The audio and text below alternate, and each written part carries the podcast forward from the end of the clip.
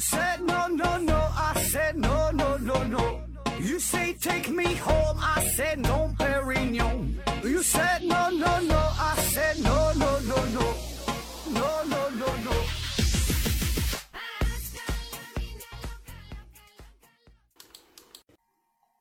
拼命探索，不计后果。欢迎您收听思考盒子，呃，还是线上硬广啊。这个听节目送奖品，奖品呢一共有三样，一个呢是由美人茶公司提供的五大箱子茶叶，一个呢是魅厨公司提供的五大箱子香辣牛肉酱，还有一个是 KK 魔法画家公司提供的五大箱子画笔。欢迎大家呢积极参与抽奖活动，这个中奖几率还是蛮高的。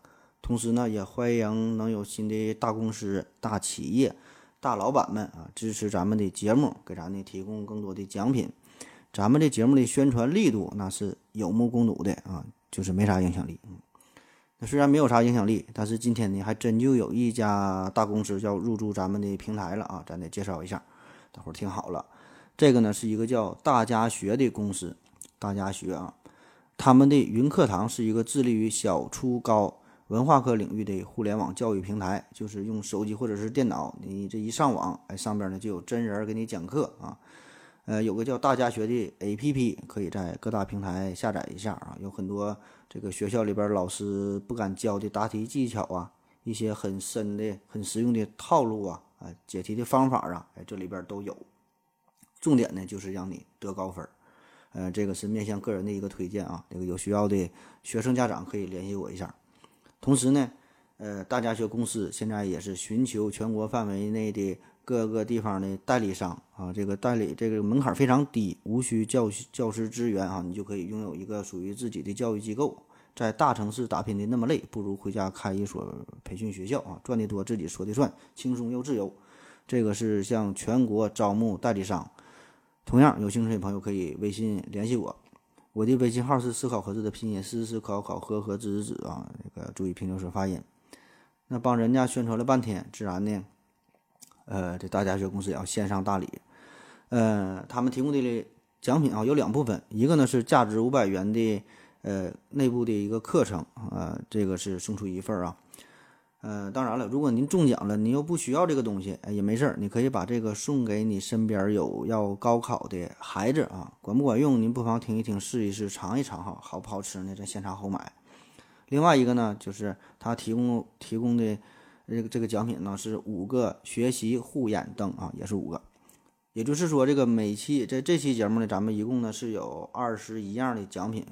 五个五大箱子美人茶，五大箱子魅族香辣牛肉酱，五大箱子 KK 魔法画家的提供的画笔，还有五大箱子学习护眼灯，还有这个一份大礼，就价值五百元的课程，中奖几率那是相当高了啊！这个一期节目中个两样三样的奖品也不是不可能的事儿啊！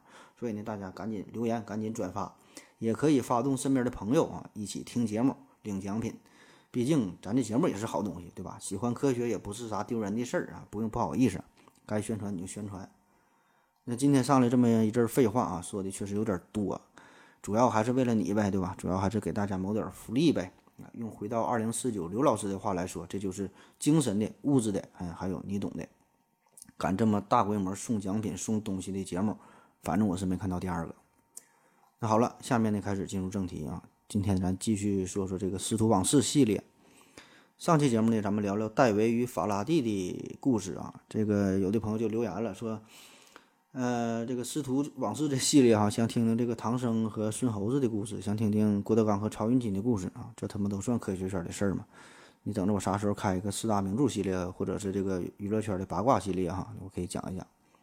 那咱们今天要说的这个师徒哈，是是哪对师徒呢？这个关系呢，稍微有这么点复杂呃，因为它一共呢涉及到三个主要人物啊，三个人两对师徒。师公呢是汤姆逊啊，师傅呢是卢瑟福，徒弟呢是波尔啊，这么三个人。当然了，无论是汤姆逊、呃卢瑟福还是波尔，他们自己也都有自己非常非常有名的徒弟。比如说汤姆逊的徒弟还有威尔逊呐，还有波恩呐；卢瑟福的徒弟还有查德威克呀，还有哈恩呐，对吧？波尔的徒弟还有海森堡，还有费米啊等等。那这些都是世界顶尖级别的科学家啊，也都是获得过诺贝尔奖。当然了，这一个区区的诺贝尔奖已经是不足以印证这些大神的贡献了。啊，他们这些徒弟里边都都好几个哈，据说是有九个、十个都是获得过诺贝尔奖的。呃，那因为这里边涉及人物众多，这些人关系比较复杂哈，所以呢，咱们今天的重点就是说说汤姆逊啊、卢瑟福·波尔这三个人儿啊，这这是一条主线儿。咱们要把这个三个大神呢联系在一起，说说这三个人之间的传承啊，说说他们之间的一些呃学习哈。那这个主线是啥？想了半天呢，我就是找到了，呃，要说一说关于原子结构模型的一个探索啊。所以呢，咱今天就是从卢瑟福到。啊，从汤姆逊到卢瑟福再到波尔啊，说说这三位对于原子结构的一个认知啊，回顾一下这段师徒之间的往事。那要说对于原子的认知这个事儿，通常呢，我们都会从古希腊的哲学家德谟克利特啊，从他说起。他的一个重要的贡献就是继承和发展了原子的思想，说这个宇宙当中一切的事物都是由原子所构成的，原子是组成物质的最小单位啊，不能再分了，它们不增不减，不生不灭啊。后来呢，又经过了一代又一代的思想家、哲学家不断的完善，提出了各种各样对于原子的看法。但是这个核心思想啊，并没有什么太大的改变。那为啥说是哲学家和思想家研究原子，而不是说的科学家研究原子这事儿呢？因为这个原子太小了呗。那结合当时的这个情况，那那这帮人是只能凭空的想象，并没有办法真正的去做实验去验证自己的理论。那就这样，从这个德谟克利特开始，历经了两千多年的时间，到这个呃道尔顿出现，这时候才算是出现了，才形成了近代的科学原子理论。那这个理论最重要的观点有三条：第一条就是这个原子不能再分啊，它是最小的一个粒子了；第二呢，说这个同种元素的原子各种性质啊、质量啊这些呢都是相同的；第三呢，就是说这个原子呃它是微小的实心的球体。哎，这个就是当时对于原子的一个一个认知。那道尔顿的这个理论也被称为世界上第一个原子的理论模型。那虽然这个模型现在看起来是很幼稚的，是很错误的，但是呢，在当时来说，它的意义十分的重大，因为呢，它明确了今后化学家所要努力的方向。这呢，才使得化学，呃，真正的从古老的炼金术当中摆脱出来，哈，独立起来。所以，这个道尔顿也被称为，呃，近代化学之父。当然，这个被称为近代化学之父的这个人也很多啊，可能是因为近代化学之母很有魅力，很善于征服男人。那上来先这么简单的呃介绍了介绍了一小段哈，做了一个铺垫啊，这整了一个前戏，目的呢就是想让大家能有一个初步的印象，就是说在这个道尔顿之前，人们都朴素的觉得原子就是一个实心的小球，这个球很小很小啊，很硬很硬，没法再分割下去，这个就是当时人们的认知。呃，虽然呃，如果从这个哲学思辨的角度来说吧，啊，也有另外一套思想，就是说这个物质啊是无限可分的，这种思想也是古已有之的哈，就是无限可分，一直分一直分，万事不竭啊。可是同样呢，是由于技术手段的这种局限性吧，也没法给出严格的证据哈，只能是猜，只能是想。所以这个原子内部到底是啥样，它到底能不能分，大伙儿呢都不知道。哎，那好了，接下来就要请出今天的第一位大神出场了，就是这个汤姆逊。这个汤姆逊，他也认为这个原子并不是铁板一块，哎，并不是不可分的。他呢也有自己的内部结构。哎，他不但是这么想，而且这个汤姆逊是通过一个严格的实验证明了自己的观点，提出了一个全新的原子结构模型。那先说一句题外话，就是汤姆逊啊，这个这个名这个称呼，就是由于翻译的原因，也有翻译成汤姆森的哈，也有翻译成汤姆生的哈。呃，咱们今天呢还是管他叫汤姆逊啊，其实说的都是这么一个人，就是约瑟夫·约翰·汤姆逊，呃，简称呢就是勾勾汤姆逊啊。约瑟夫·约翰都是字母勾打头的嘛，勾勾汤姆逊，想起勾勾斗地主了。还有一个问题呢，也得稍微解释一下，就是叫汤姆逊这个人名的名人很多，就是在科学圈里边也有很多的名人哈，除了这个约瑟夫·约翰·汤姆逊，还有另外几个叫汤姆逊的物理学的大神。一个呢，就是他的儿子叫乔治·汤姆逊，啊，他也是著名的物理学家，也获得过诺贝尔奖，也是获得了爵士的封号，也担任过剑桥学院的院长，基本就是踩着他老爸的脚印儿啊，一步一步的前进。这个是乔治·汤姆逊，还有一位大神叫做威廉·汤姆逊，啊，说威廉·汤姆逊可能没听过，他还有另外一个称呼叫做开尔文勋爵，开尔文呐，这就是热力学温度的这个单位哈，开尔文。那大伙儿都听过一句话。说这个物理学的天空上飘着两朵乌云，哈，一个如何如何，一个如何如何啊。后来呢，就变成了相对论和量子力学了。那这两朵乌云，这个就是开尔文勋爵说的哈，就就这个江湖地位相当之高。他的本名也叫汤姆逊。还有一个呢，叫做伊莱修汤姆逊啊，这这人就不太有名了。这是一个英国的发明家，发明了交流电机和高频发电机。这个汤姆逊最辉煌的时刻是曾经和爱迪生一起创办了一个公司，嗯，现在咱都听过了，就是这个通用电气啊，这叫伊莱修·汤姆逊。当然了，大伙儿更熟悉的可能是这个《刺激战场》里边这个汤姆逊冲锋枪啊。那咱们今天要介绍的这个勾勾汤姆逊，那他是一八五六年出生于英国的曼彻斯特啊，他爸呢是一个专门负责印刷大学课本的一个商人。呃，那别看他爸这个是个商人嘛，没怎么上过学，只顾着赚赚钱了。但是他爸呢非常重视教育工作，而且啊，由于他爸这种职业的原因，呃，这就让这个老汤姆逊就结识了许多的大学教授啊，这就和上期说的这个法拉第很像，就经常与这文化人打交道呗。这呢就让这个汤姆逊打小就受到了非常良好的熏陶，良好的教育。哎，打小呢就喜欢看书，看了不少的书。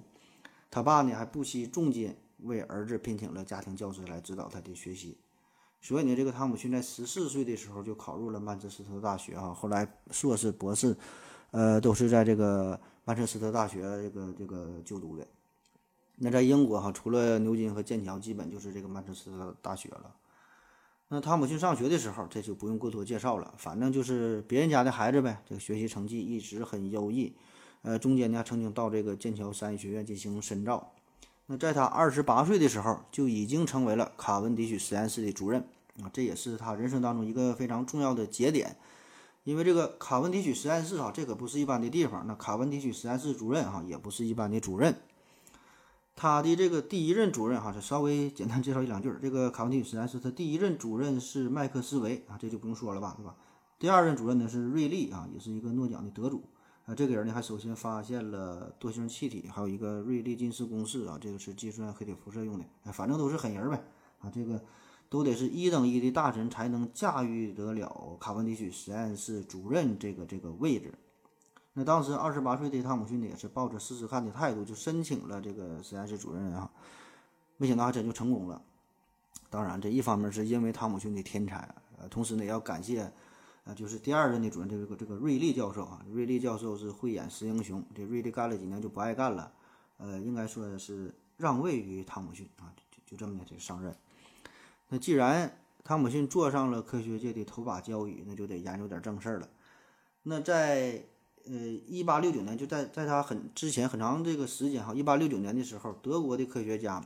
希托夫就已经发现了阴极射线，后来呢，克鲁克斯啊、赫兹啊、勒纳等等一大批的科学家都开始对阴极射线进行研究，历时二十余年，哎，也没研究太明白。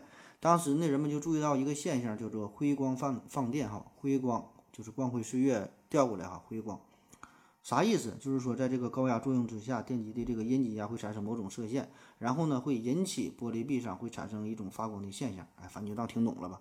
这个这这个辉光现象。可是呢，人们呢并不知道这股阴极射线到底是啥成分，有的说是电磁波，有的说是带电的原子，有的说是一种带负电的什么微粒儿啊，都能拿出点儿证据，哎，这个提出点观点。可是呢，这个理由又不是特别的充分，就没研究明白。所以呢，就这么的呢，争论了很长时间，谁也没能说服谁。哎，直到汤姆逊的出现。那汤姆逊是怎么做的？汤姆逊也注意到了这个辉光现象，他就改进了实验。他就把涂有硫硫化锌的这个玻璃片呢，放在了阴极射线经过的路径上，结果呢，就发现这个玻璃片上面呢闪闪发光，这就说明这个这个硫化锌呢可以显示出阴极射线的一个轨迹啊，知道它怎么运动的。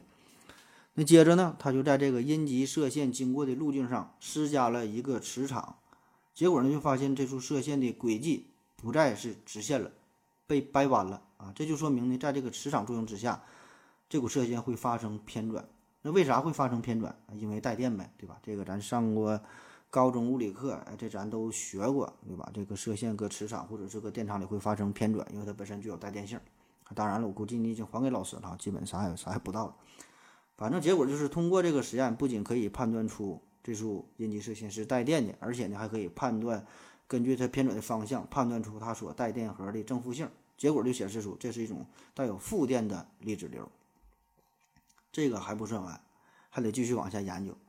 那它带负电哈，到底是哪种带有负电的粒子流呢？因为这个带负电的粒子流那多了去了，比如说这个阴离子也是带有负电啊。啥叫阴离子？就是这个原子额外的获得了一个或者是多个电子，这样它就是显出了呃电负性嘛，就就就是叫这个阴离子。那怎么判断啊？这这束阴极射线到底是啥？那是阴离子啊，还是其他的什么新的东西呢？哎，这个时候这个这个汤姆逊哈，他就想要测一测这种微粒儿的核子比。啊，核子比啥叫核子比？哈，不是我哈，核是荷包蛋的核，子是质量的比。所谓的核子比，就是所带的电荷和它质量的一个比值。这个绝对是汤姆逊很有创造性的一项研究啊，这个思路很清晰。就是虽然不能确切的知道一个带电粒子它的质量和它所带的电荷量，这个很难去测定，但是可以测出这二者的一个比值。那么这个比值也是基本粒子的一个重要参数。呃，举个十分不恰当的例子啊，就像是说你不知道一个人的体重和身高，但是呢，如果你知道体重和身高这二者的比例关系，比如说你知道这个 BMI 指数，那么我们就可以间接的了解一个人的身身体状况，看他这个身材如何，这样呢就可以我们就有助于我们判断一个人啊。所以呢，对于这这个。这个微观世界，这个粒子来说也是测定出这个核子比，这也是研究带电粒子啊，研究它的这个呃电带电量啊，研究它的物质结构的一个重要的方法。那这个比值到底怎么测呢？呃，道理呢也很简单啊，就是让这束阴极射线呢同时经过一个电场和磁场啊，同时对它施加电场和磁场，并且呢调节电场和磁场的强度，使得这个阴极射线可以呢继续做直线运动，这样就可以通过。呃，这个电场的强度和这个磁感应的强度，这个这个比值，我们呢就可以计算出它的核子比啊，是不是挺简单的？哎，就当听懂了，听懂了就行了。那当时这个汤姆逊呢就测出了这个阴极射线的核子比，这个数值非常非常大，远远的大于这个氢原子的核子比，大约呢是后者的两千倍啊。现在咱们知道了是一千八百三十六倍啊。那这个呢也就说明了。这个粒子在带有同样电量的情况下，它的质量非常非常小，啊，都带这么多电，它质量非常小。那这个结果也就证明了哈，它肯定是一种全新的粒子，以前不知道。哎，嗯，就是其实就是咱们现在说的这个这个电子了。那这个事儿在当时一下子就就轰动了整个物理学界，因为呢，在通常的情况下，这个电这个原子它是不带电的嘛，对吧？它是呈电中性。那既然从这个原子里边能够跑出一个比它质量小将近两千倍的带有负电的更小的这么一个微粒儿，这个就说明在原子的内部还有它的结构啊，也说明了原子里边一定还存在着另外一种带有正电的东西。那只有这样，这个这个原子这个正负电才能中和嘛，对吧？这个原子才能整体上表现出这个这个电的中性。所以这个汤姆逊的研究不但是发现了一种全新的粒子，更重要的是，他就打破了之前人们一直认为原子是不可再分的一个信条。这个不是一种简单的哲学上的思辨，对吧？你要是猜是想，大伙儿都会说，你就分呗，对吧？不限的切割呗。而这个汤姆逊，这个是通过活生生的一个实验来证明了这个事儿，这个原子可以继续分下去。这个原子也不是物质结构的最小单位，所以呢，这个汤姆逊也被后人呃称为呃最先打开通向基本粒子物理学大门的科学家。那在此基础上，在一九零四年的时候，汤姆逊就提出了一个全新的原子结构模型，呃，有的管叫葡萄干布丁结构的，也有管叫枣糕结构的，也有的说是这个西瓜里边撒满了西瓜籽儿，这感觉都是吃货在在在搞科学研究啊。反正他的这个模型都是一个意思啊，都是一个思想，就是说这个原子它不呈是呈现出电中性嘛？那么它呢就是有两部分啊，一个是带有正电，一个是带有负电，两部分组成。带正电的啊，就咱就说这个枣糕结构吧。带正电的这个就是高啊，就是高点，就是发高；带负电的就是枣，就是这个大枣。这个大枣均匀地分布在高点之上，然后这个正负电就抵消了。那当这个当这个枣糕哈，当这个原子受到了激发的时候，这个电子哎就会离开原子，就就飞出来了，哎，这样呢就产生了阴极射线。你看这个就很完美的解释了之前的这个实验观测出的结果，开创了原子结构的一个新纪元啊！但是我们现在知道这个模型是错误的，嗯，或者说是不完备的。那到底问题出在哪儿？怎么又咋还能解决这个问题呢？咱们休息一会儿啊，下面就有请卢瑟福出场。我要跟正南去尿尿。你要不要一起去啊？我也要去。呃，风心，我要跟正南、阿呆一起去尿尿，你要不要一起去啊？好了啊，喝了口水回来，咱们继续聊。在一八七一年，卢瑟福呢是出生于新西兰一个非常贫困的家庭当中，父亲呢是一个普通的手工业者，母亲呢是一个小学老师。那你听这个呃条件，听这个工作哈，感觉还算凑合哈，不至于怎么太穷。可问题就是呢，家里边一共有十二个孩子啊，日子过得那叫一个苦啊。那你想想，啥家庭条件，他养活十二个孩子，他也费劲呐。那尽管在这种情况之下，他的父母亲呢还是咬着牙坚持让卢瑟福上学。卢瑟福呢也是没让家长失望啊，学习成绩一直都不错啊。又一个隔壁家的孩子，这个卢瑟福小时候呢还经常得点奖学金，呃，补贴家用。你这孩子非常厉害。那在他十岁生日的时候，他的母亲送给他一本书，叫做《物理学入门》。那也正是这本书改变了卢瑟福的人生轨迹。呃，他对这本书里边这些经常有趣的物理知识啊，这些有趣的实验呐，哎，都很感兴趣，开启了他的物理学之路。而巧的是呢，这本书的作者正是之前说的勾勾汤姆逊。当然了，这事儿真假我就不知道了，反正网上呢，呃，都这么说哈，这就就这么一说呗，我感觉就大伙儿都宁愿相信这个事儿是真的哈，就就喜欢让这个故事呢更加传奇一些。那书说简短，这个卢瑟福一一直学习很好嘛，就以优异的成绩考入了新西兰大学，物理和数学的成绩那更是名列前茅。那在他大学毕业的时候，他获得了，呃，理科的学士学位和文学硕士学位啊，文理两开花。那此时呢，这个卢瑟福对于物理学是更加的痴迷，所以呢，他就申请了英国博览会的一个奖学金，就想到想到英国进行求学。毕竟这个新西兰呢。呃，这地方这是一个小岛，对吧？那你当时一流的物理学家呢，主要呢还是集中在欧洲。那就这样，在卢瑟福二十四岁的时候，呃，当时他还在地里边挖土豆呢，啊，就收到了英国剑桥大学的录取通知书。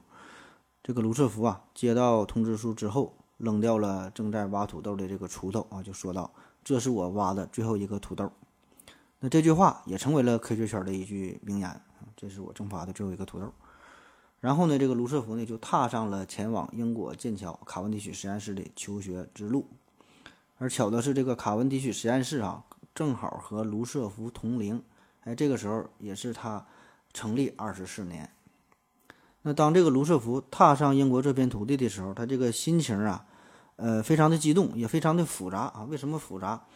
一方面呢，是因为他即将进入到当时最优秀的大学、最优秀的实验室，遇到最优秀的物理学大咖。另一方面呢，嗯，想当年，卢瑟福的祖辈们是远渡重洋，正是从英国来到了新西兰。那如今呢，他的这次旅行，他来到英国，呃，应该说更是一场回归哈，更是一个寻根之旅。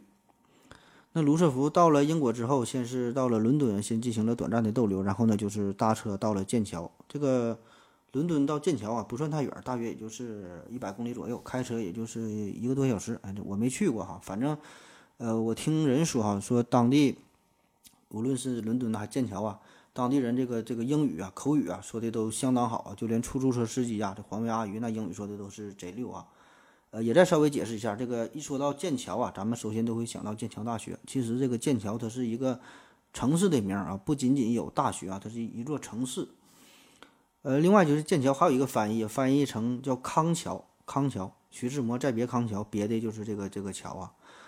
那此时的卢瑟福是怀着一颗虔诚而敬仰的心，就来到了剑桥，来到了卡文迪许实验室的门口，即将见到大神汤姆逊。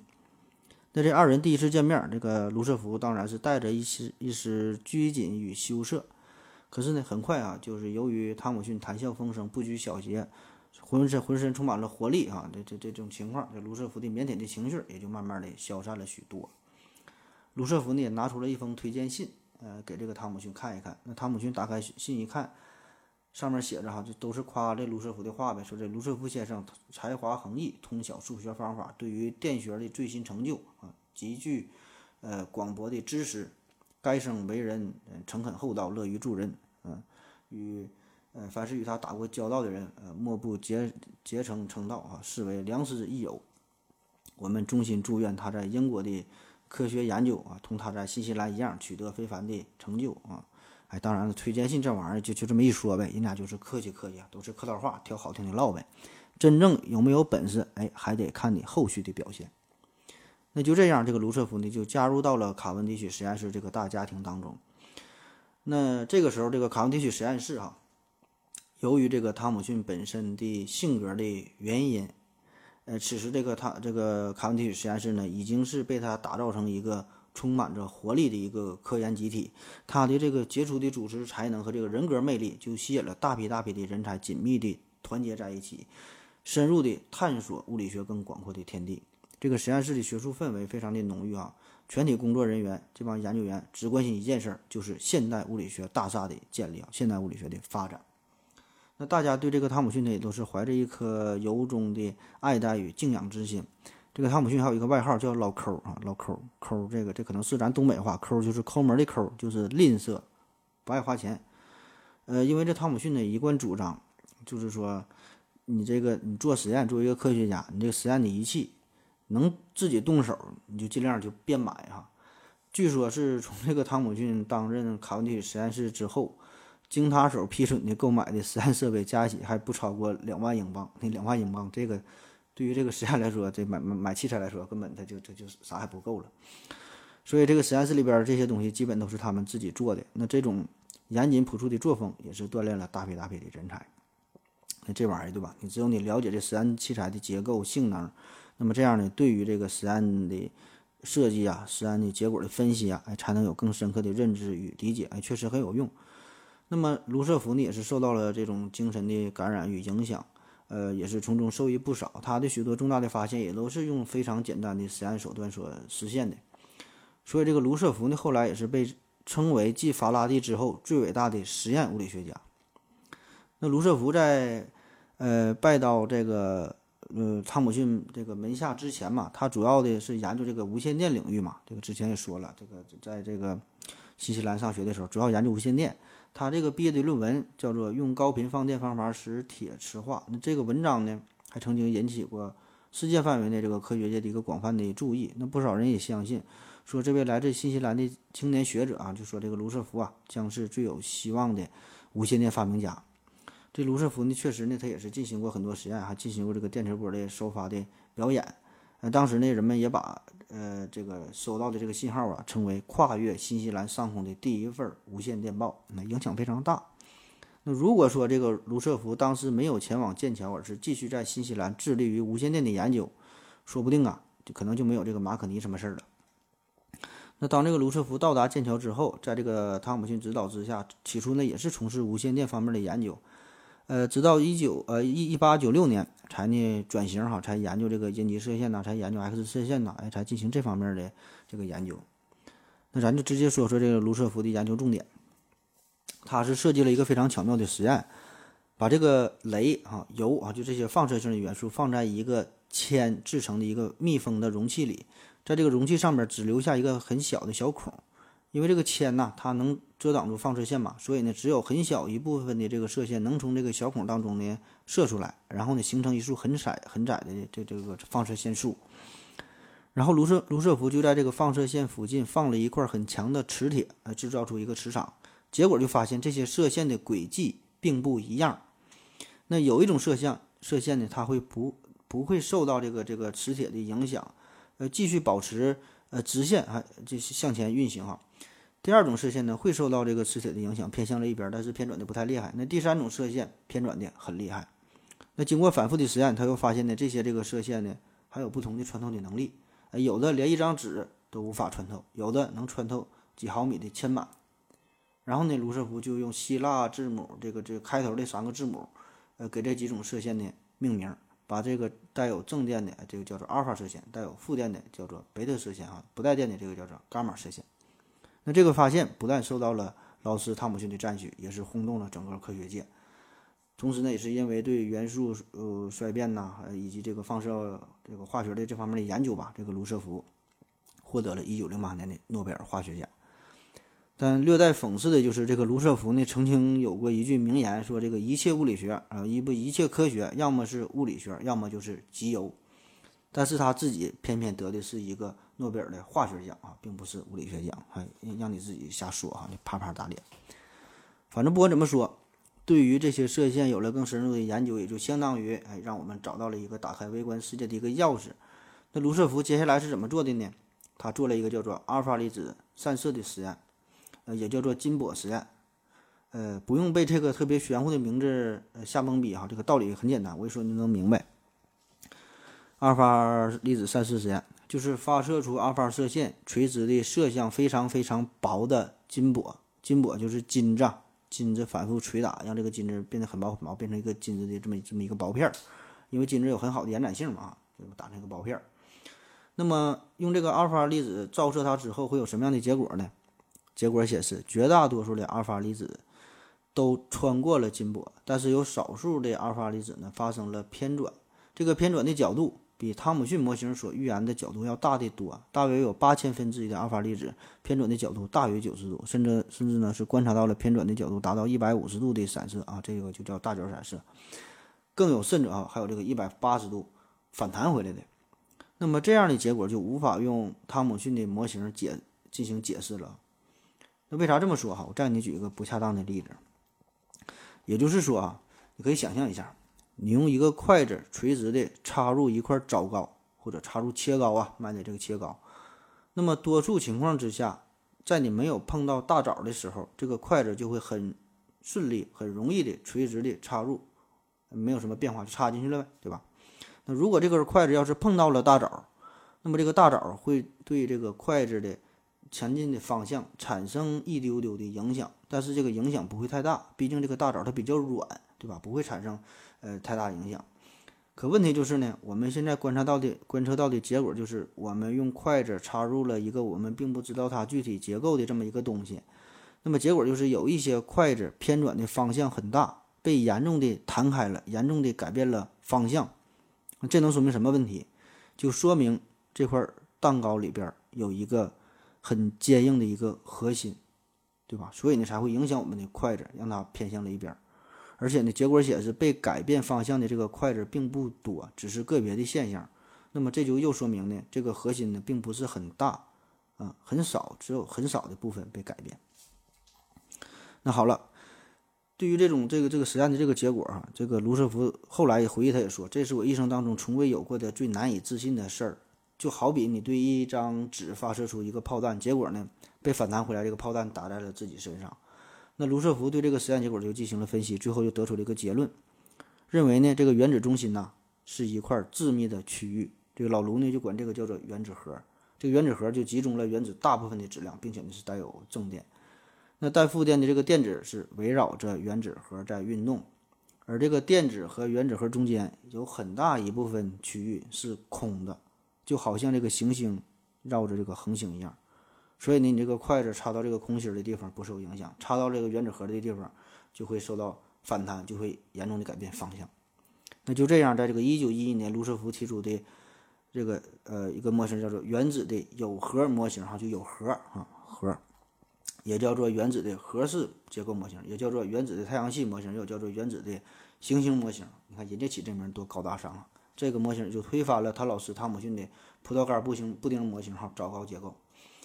当然了，这个呃，卢瑟福实际的这个实验的过程啊，这个推测的过程啊，要比这个复杂的多，因为这个里边呢会会涉及到物理学上这个粒子的动能啊、路径的选择呀、金箔的这个厚度啊、偏转的角度啊，还会涉及到数学方面一些概率计算的问题啊，这个咱就不展开说明了啊，领悟精神就行。我毕竟我也不会编。那这个实验这个还不算完，紧接着到了一九一九年。卢瑟福呢又进行了一个轰鸡蛋的实验啊，这个也是意义重大。轰鸡蛋呢，不是说把这个鸡蛋给烘熟了，轰鸡蛋，而是用这个阿尔法粒子轰击蛋核，蛋就是氮气的氮，氮。结果就是呢，从这个蛋核当中打出了一种粒子，然后呢，他就测定了这这它的这个电荷和这个质量。那么它的电荷是一个单位，质量也是一个单位。卢瑟福就把它命名为质子啊，自此他就发现了质子。这个呢，就是无可辩驳的论证了原子的有核模型，因而呢，一语就把这个原子结构的研究引上了正确的轨道之上。这个卢瑟福也被称为原子物理学之父。可是啊，这个问题，在这个模型仍然有一个呃显著的问题啊，这有一个缺陷，就是这个电子的轨道问题。因为这时候已经知道了，你电子是带负电，原子核是带正电哈，这俩呢正负抵消了，原子才能显示出电中性。可问题就是为啥这个电子会绕着原子核转呢？而没有一头栽向原子核呢？你不正负互相吸引嘛，对吧？这原子它不能稳定啊。也就是说，这个原子结构的稳定性和经典的电动力学之间存在着无法调和的矛盾。那这个卢瑟福自然也会意识到自己提出的这个模型还不够完善，也会意识到这个问题哈，有待进一步的研究和发展。他也曾经在自己的论文当中一开头就声明了这个事儿，他就说，在现阶段先不必考虑原子的稳定性，因为显然这取决于原子细微的结构和带电组成部分的运动。这个呢，正是卢瑟福的高明之处，就是说呢，他给出了在当时人类水平的基础之上最接近正确答案的一个错误答案。虽然有一些问题还不能给出完美的解释，他也并不知道具体的结构如何。可是呢，他能提出一个模型解释其中一部分的问题。那至于剩下的疑问，咱们再一步一步的研究，慢慢来。注意哈，这个这个模型这个词儿啊，这个非常重要，在物理学当中呢经常出现，经常这么说，现在也是这么说。对于宇宙的理解呀，对于微观世界的理解啊，都喜欢用模型这个词儿。啥叫模型？就说这个东西呢不一定对。或者说它很可能是错的啊，就是人们猜的。但是呢，模型哈这个东西可以很好的解释其中一部分的问题，这个呢就足够了哈。这个模型啊，一代一代，嗯，现在就比以前的这个这个模型要好啊，起码就比比别人的强。这个模型更好，更加自洽，更加朴实，更加简洁，更容易被人接受。你用新的模型代替了旧的模型哈，这样呢，这个科学才能发展，才能才能进步嘛，对吧？这个就是一个很好的思想，一个一个一个思路。那有兴趣的朋友可以参考一下，叫黑箱理论哈，就是黑色的箱子啊，就就不剧透了，自己看一看。然后当年的卢瑟福呢，也在这个给朋友的信件当中写道：希望在希望在一到两年内，能有人对原子结构提出一个更明确的见解。哎，他这话说的还真就没错，因为马上波尔就要来了，咱们再休息一会儿。我要跟正南去尿尿，你要不要一起去啊？我也要去。哎，风姐。我要跟正南、阿呆一起去尿尿，你要不要一起去啊？好了啊，尿了个尿回来，咱们继续聊。一八八五年，波尔呢是出生于丹麦哥本哈根，他的父亲呢是哥本哈根大学的生理学教授，母亲呢是出生于一个富有的犹太人的家庭，他的这个家庭条件那就非常好了，所以呢从小呢也是受到了非常良好的教育，不但学习好。啊，这老哥呢，体育也好，特别喜欢踢球。这个足球那是专业水平，还代表国家队参加过比赛啊，非常传奇。嗯，这个波尔啊，也是很顺利的考入了哥本哈根大学，学习数学和自然科学。又一个别人家的孩子。那在他二十多岁的时候，正是这个卢瑟福刚刚获得诺贝尔奖，提出了呃原子核的这个这个新的结构模型这一阵子。那么这个卢瑟福的理论就深深地吸引了这位来自丹麦的年轻人，也想加入到这个卢瑟福的团队。那就这样，在一九一一年，二十六岁的卢瑟福就来到了剑桥卡文迪许实验室，随后呢又到了曼彻斯特，哈，找到了这个卢瑟福，加入到了卢卢瑟福的实验室。那在这段期间，他是学习到了普朗克和爱因斯坦在呃电磁理论方面的新引入的量子学说。那这些东西对他呢就很有启发意义。那在这期间，他也孕育出了一个全新的原子理论，最终呢是找到了一个对有核模型一个根本的一个呃修正方法，就是解决了卢瑟福所解决不了的这个原子的稳定性的问题，顺便呢还算出了这个原子的半径。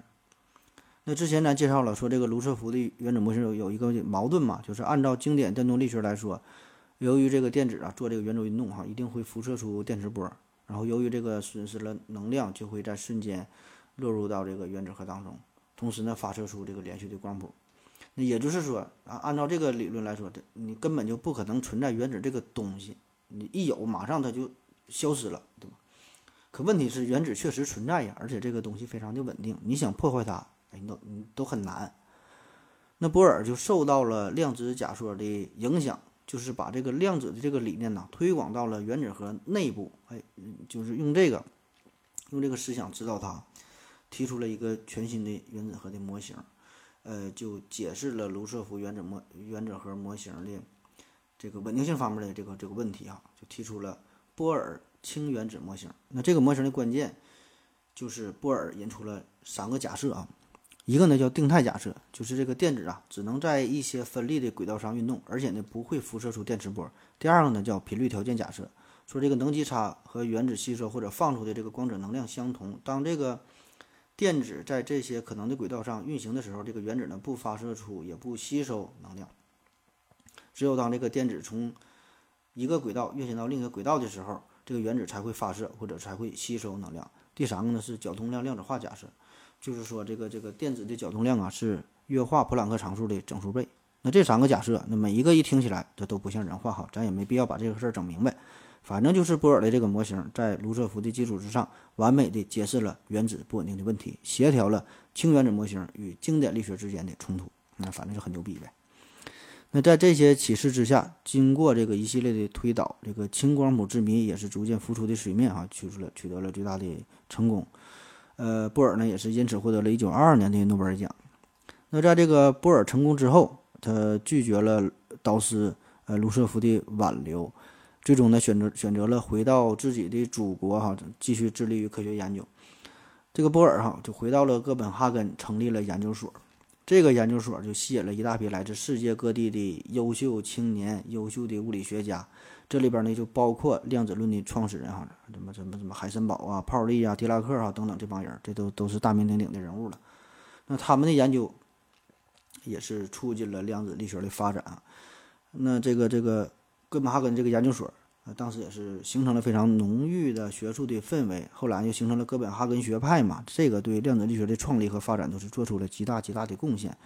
而且呢，后来经过几次与爱因斯坦的大论战哈，这个逐渐哥本哈根诠释也是受到了更多人的接受哈，受到了更多人的认可，成为了量子力学当中被广泛接受的一种对于世界的一种描述。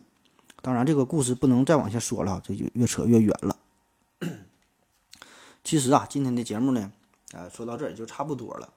但是结合今天的这个内容，呃，说了这三位师徒嘛，其实说完了。那还有一位大神。也是值得一提，啊，也能跟今天这个故事呢有联系哈，咱就再再再介绍一个哈，送给大家一个。再说一个查德威克，查德威克这个呢也是卢瑟福的学生，他是发现了中子嘛。那从这个角度来说，你看这个施工汤姆逊是发现了电子，师傅卢瑟福是发现了质子啊，这个徒弟查德威克发现了中子。那这三样正是这个原子的基本组成。你看这这这一系列啊，这这这个这个这三个这师徒啊也是非常的传奇。那咱简单介绍一下，说说这个查德维克和他的这个电子的发现。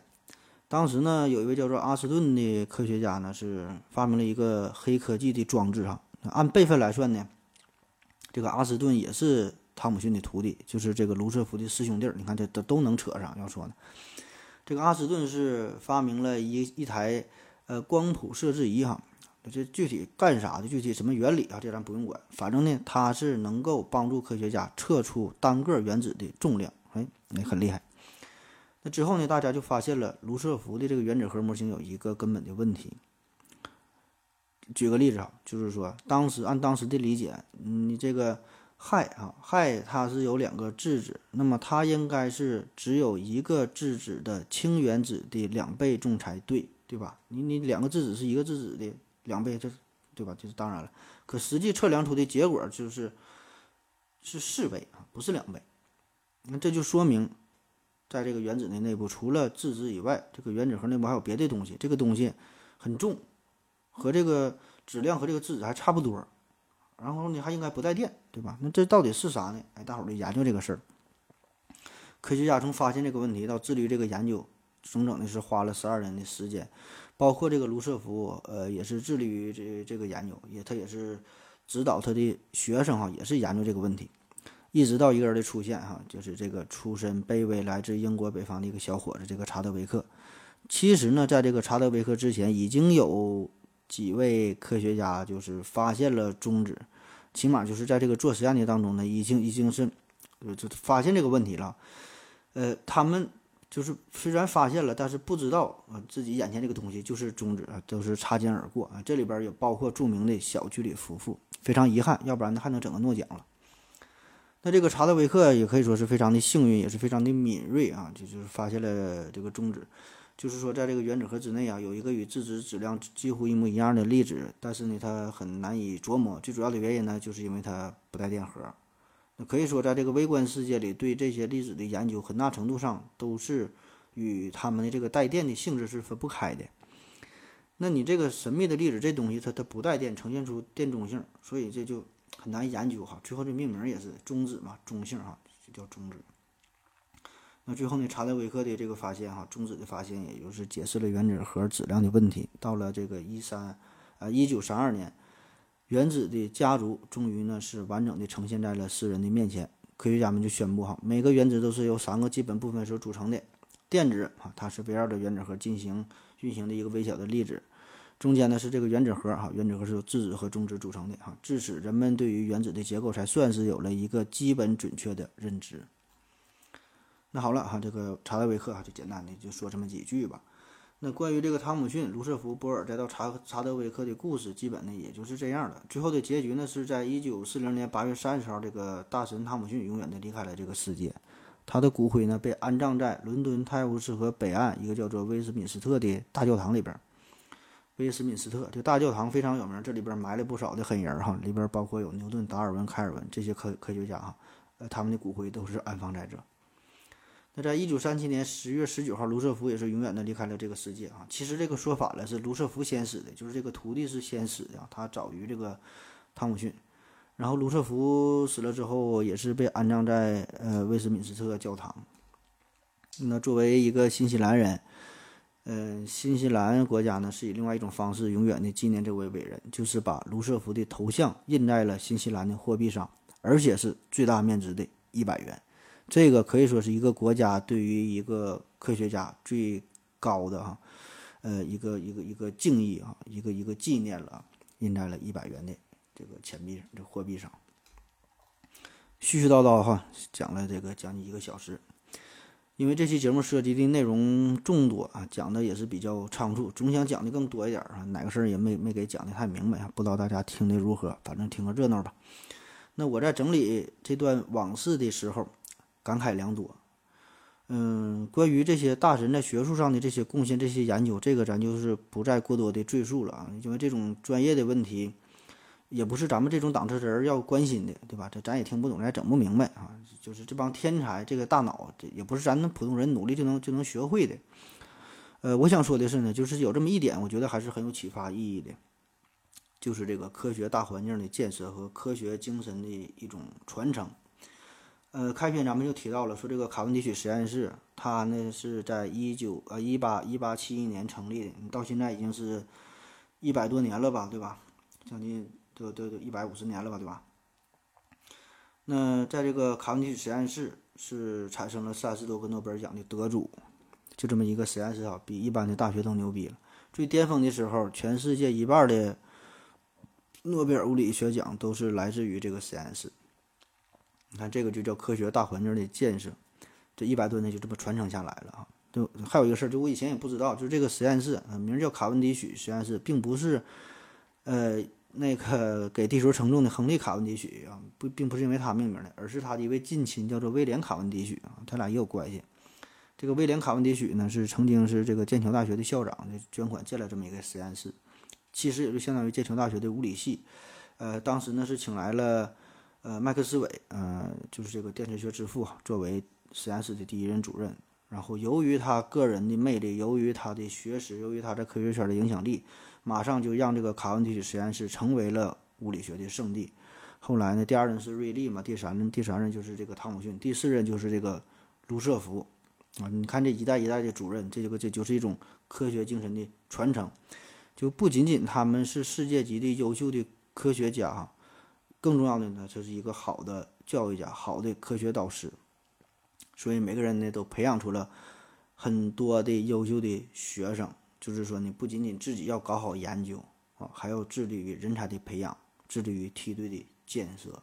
这样呢，你才能把这个这个科学啊，才能传承下去啊。科学之花开遍整个宇宙。那特别是在这个汤姆逊和卢瑟福。呃，指认的那个特殊的年代，为啥说是特殊的年代？因为那个时候物理学的大门刚刚被打开，所以呢，几乎每一年都会涌现出大批大批的诺贝尔奖获得者，都是致力于这方面的研究。那在之前咱说的，在这些实验室里边，这里没有什么国籍呀、民族啊、年龄的限制，一个小小的实验实验室就吸纳着欧洲啊、美国呀、等等世界各地的科学精英。那为啥说还没有这个年龄的限制啊？就是当时你看，这汤姆逊父子、波尔父子还有这个布拉格父子都是父子齐上阵哈。而更有意思的是呢，如果从这个辈分上来说，就是波尔父子啊，小波尔的辈分呢还要比他爹高一级，因为这个小波尔呢是曾经师从汤姆逊，而这个老波尔呢是师从卢瑟福嘛，对吧？这汤姆逊是卢瑟福的老师哈，所以这个小波尔比他爹还要高一级。那正是这种就对于科学这种。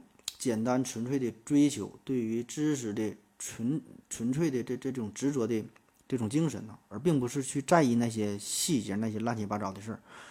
所以在一百年前，在那个原子的时代，哈，井喷式的出现了这么大批大批的科学家，出现了这个群星闪耀的光辉时刻。而且不单单是这个卡文迪许实验室，还有这个卢瑟福在曼彻斯特也是建立了自己的实验室嘛，还有这个波尔。也是回到了自己的祖国，在这个哥本哈哥本哈根建立了研究所，哈，形成了哥本哈根学派，培养出来大批的人才，都是凭借着个人的魅力，凭借着专业的水平，都是能吸引了大批的科学人才，哈，呃，不断的培养。所以呢，也有人说啊，这些实验室，这这这个就是培养诺贝尔奖的幼儿园，那这些地方呢，也成为了世界物理学家的一个圣地。在这个是一九三一年，一九三一年有一个诺贝尔奖，诺贝尔生理学奖的获得者叫做奥托·沃伯格，他曾经说过，一个年轻的科学家一生当中最重要的事情就是跟那个时代的科学巨匠进行接触。一九七零年，诺贝尔经济学奖的获得者叫做保罗·萨缪尔森，他呢在谈到获得诺贝尔奖诀窍的时候说过这么一句话，说呀要有名师指点。所以这种就说这个。大环境哈，科学的大环境，这种科学精神的传承很重要，不是靠你一个人拼搏奋斗的哈，必须有名师指点，一代一代的不断的传承下去。那现在咱们国家呢，呃，已经有本土的科学家获得了诺贝尔奖，呃，当然这个比起欧美啊，比比比起这些发达的国家，就算比起日本啊，咱们也是有很大的差距。可能有人会说，嗯，咱们自己咱足够的强大，咱足够的自信就足够了。何必去在意一个外国人的奖项？何必在意外国人的评价呢？那对于这种理解啊，这对于这种想法呢，我也不想去争论，对吧？你你随便怎么理解都行。呃，反正这个科学的归科学，政治的归政治。起码呢，我个人感觉就是物理学这个诺贝尔奖，到目前为止还是世界范围内含金量最高的一个科学奖项。当然，这个和平奖和文学奖这个有待商榷啊，这个另说。咱就说说这这个科学奖这方面。而更重要的呢，就是说。不只是对于诺贝尔奖的一个追求和向往，这玩意儿它不是一朝一一夕的事儿啊，不是说你你想得就能得的。我觉得呢，更重要的就是这个科学大环境的建设和科学精神的培养。这个呢，既包括专业的实验室、一流的大学、牛逼的企业啊，很多很多啊，这是硬件方面的。还有呢，就是软件方面，就是这个人才的培养、培养、激励的制度啊、选拔的机制啊、评选的机制啊，很多方面，对吧？还有就是对于普通民众的科普的教育。咱总说啥事儿都从娃娃抓起，从娃娃抓起。你抓了这么多年，净抓娃娃了哈，抓了老多娃娃了，抓娃娃挺厉害。娃娃倒是抓的挺好，感觉这娃娃一长大，他就变样了，就开始走下坡路了，素质变得越来越低。对于知识的渴求哈，对于科学，对于真理的追求，根本就没啥追求了，啥也没剩下。每天呢都是挣扎的，挣扎着在在在在生存呢，也没办法，要不然呢，你还真没有办法融入到这个这个社会大家庭当中。那这期节目咱们回顾了这几位神奇的师徒啊，讲了这些师徒之间的往事，我真是感慨良多哈。这个有点忧国忧民，就是你没能获得诺贝尔奖这个吧，这真不是什么严重的问题啊。我更担心呢，就是祖国的未来，就是下一代的问题，就是这个教育的大环境、科学的大大环境。现在这个家长们所谓的重视教育，其实呢就是想要考高考高分呗，对吧？电子游戏也是占据着大家所有的空闲的时间，娱乐的娱乐明星也是充斥着社会的每一个角落啊。那步入到社会之后，大家其实都很清楚，挣钱是首要任务。啊，算了，不说了，太他妈来气了啊！再见。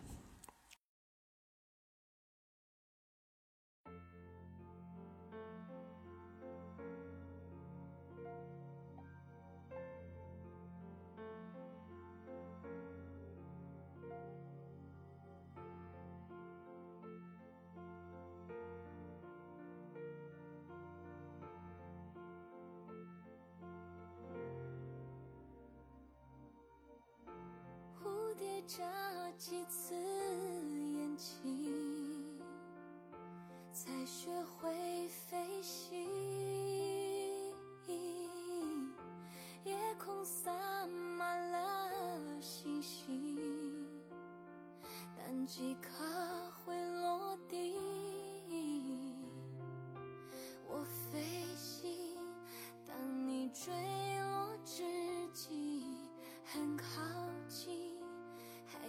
见。